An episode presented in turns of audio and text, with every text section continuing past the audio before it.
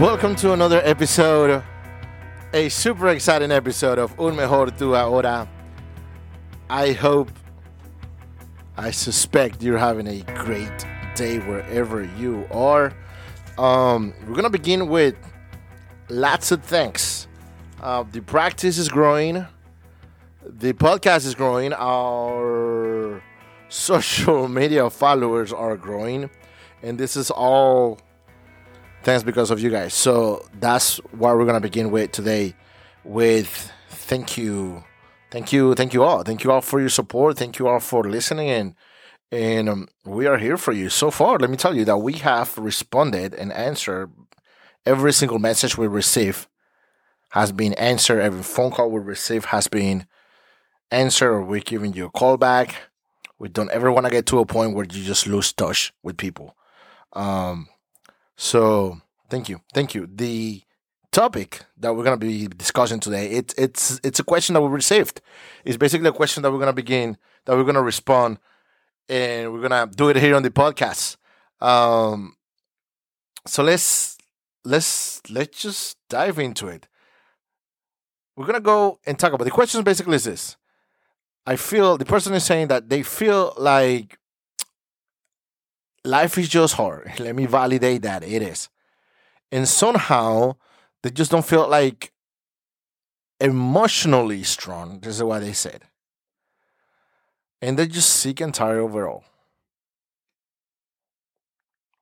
So what we're gonna be talking about is we're gonna I, I, I want to go over certain a few points that are basically gonna teach you how to become what I call emotionally resilient, to become a very emotional resilient person, where you get to a point where where where you can take punches from life because let me be clear, life will will throw punches at you.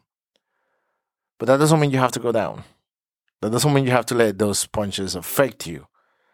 That's why we that's why we're gonna be talking about this emotional resiliency. How do we develop how do they develop into that? Understand the keyword develop. No one is born with this particular trait. People that are in therapy, like my patients, this know that this is something I talk about every single day in our therapy sessions, developing this emotional resiliency. So today I'm going to teach you, or in a way, we're going to go through several points. I'm going to help you get to that point where you begin to develop this emotional resilience. In a way, you basically become an emotionally strong person and are ready to take take on life. So let's go to let's let's get on it. Point number one on how or step number one, whatever you want to call it. Step number one on how to become emotional resilient. It is it is important that you begin positively. In a way, what I'm saying is that you have to be an optimistic person. I know people that have a special talent or a special gift for seeing the negative on everything, on everything. So negative, negativity everywhere, negativity on the news. You have to be optimistic. Number two, emotionally intelligent.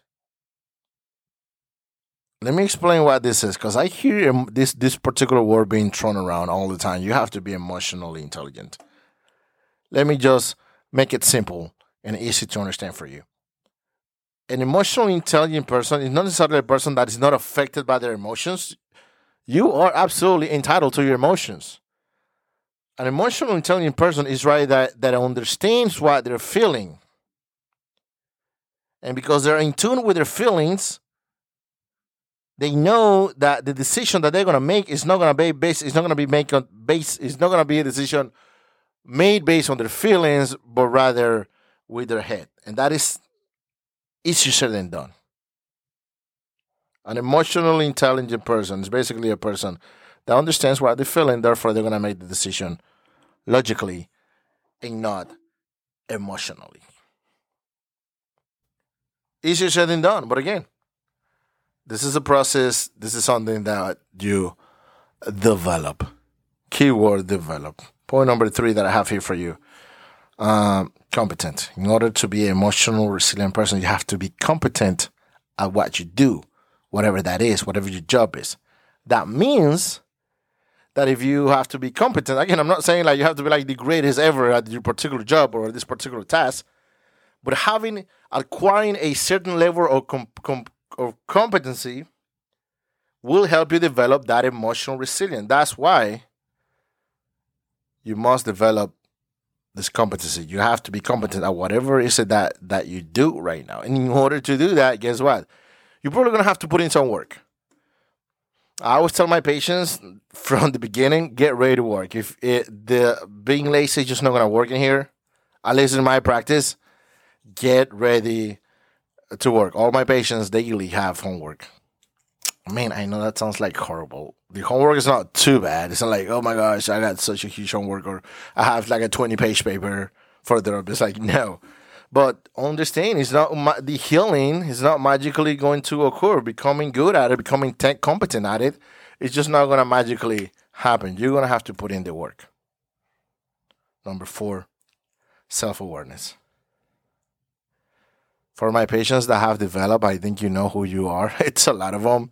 Something that we've been talking a lot of recently. A lot of you have developed the self awareness of everything self awareness of how you're feeling, self awareness of this, self awareness of that. Several of you guys, of my patients, in our last sessions, you know that I've had nothing to say. In our therapy sessions have been, I'm just gonna sit there and listen to you and just be proud of this amazing self awareness that you have developed on everything. What was that? Four, four, five. That was four. Number five, empathetic. Again, let me just make it simple it's basically being empathetic to people. Basically, it's understanding that everybody's going through something. There's someone out there.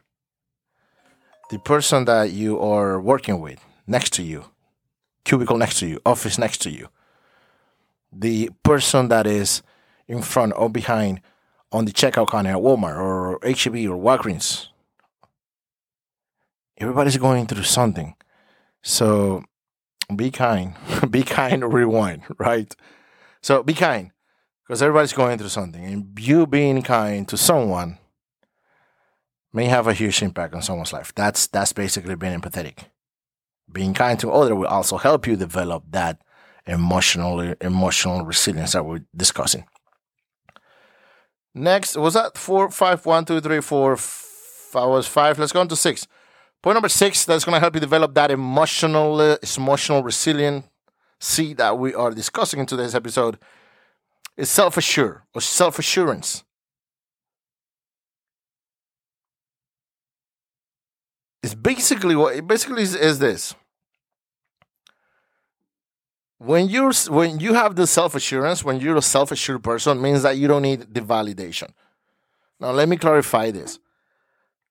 There's nothing wrong with validation. Validation, it's nice.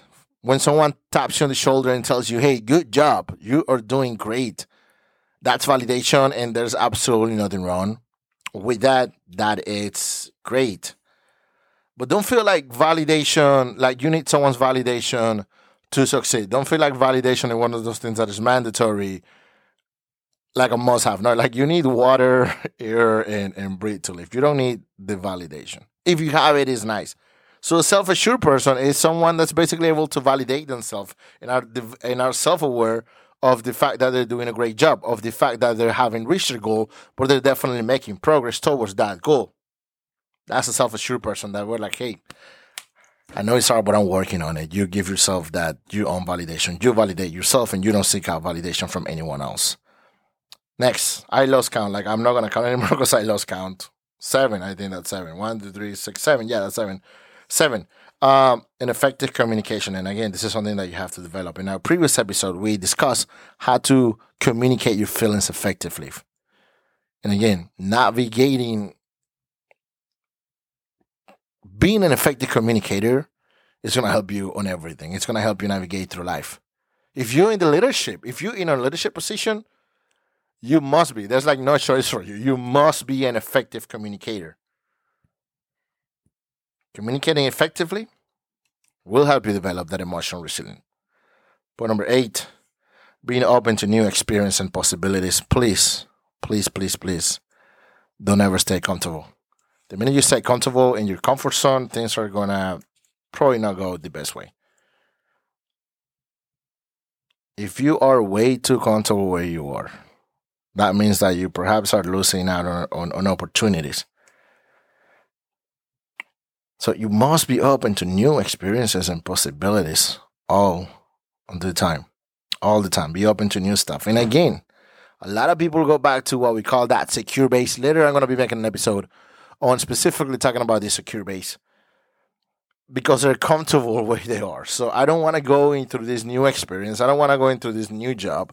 I don't want to go into maybe it's not a new job, maybe just a new position that pays more and has more benefits, but it's just gonna be uncomfortable because it's new.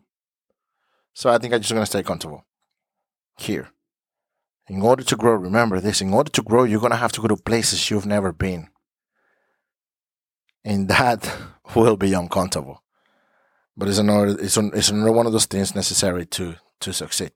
So don't be comfortable. That was number eight. Don't be comfortable and be open to new experience and possibilities. Number nine, be patient. Guys, this is a lot of steps, but they are necessary. Be patient. Be patient. Be patient with, with people.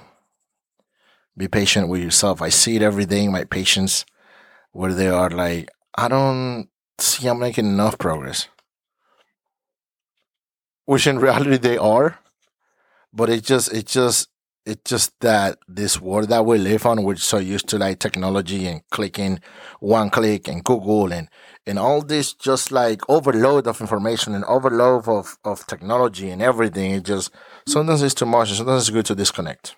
Be patient with yourself. Be patient with others. That was number nine. I I am keeping count now. That, now we're gonna go on number ten. Um, no, number ten.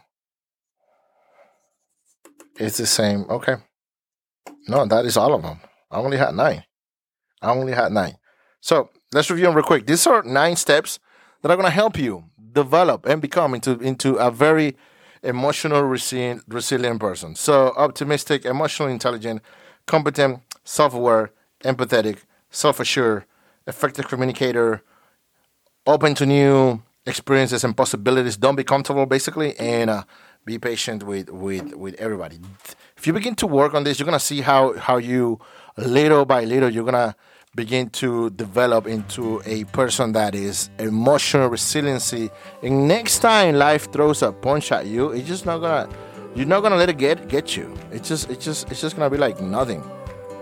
I hope you develop and become a very emotional resilient person. Again, let me finish out with saying thank you the success that we're having would not be possible without you. I hope that you choose you.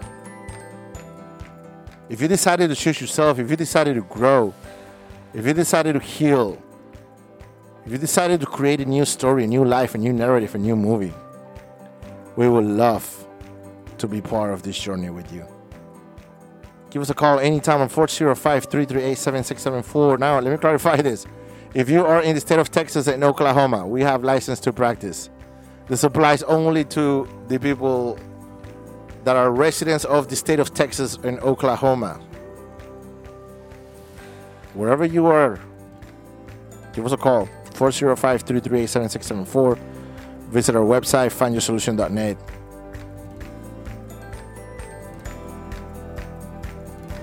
Don't give up on you.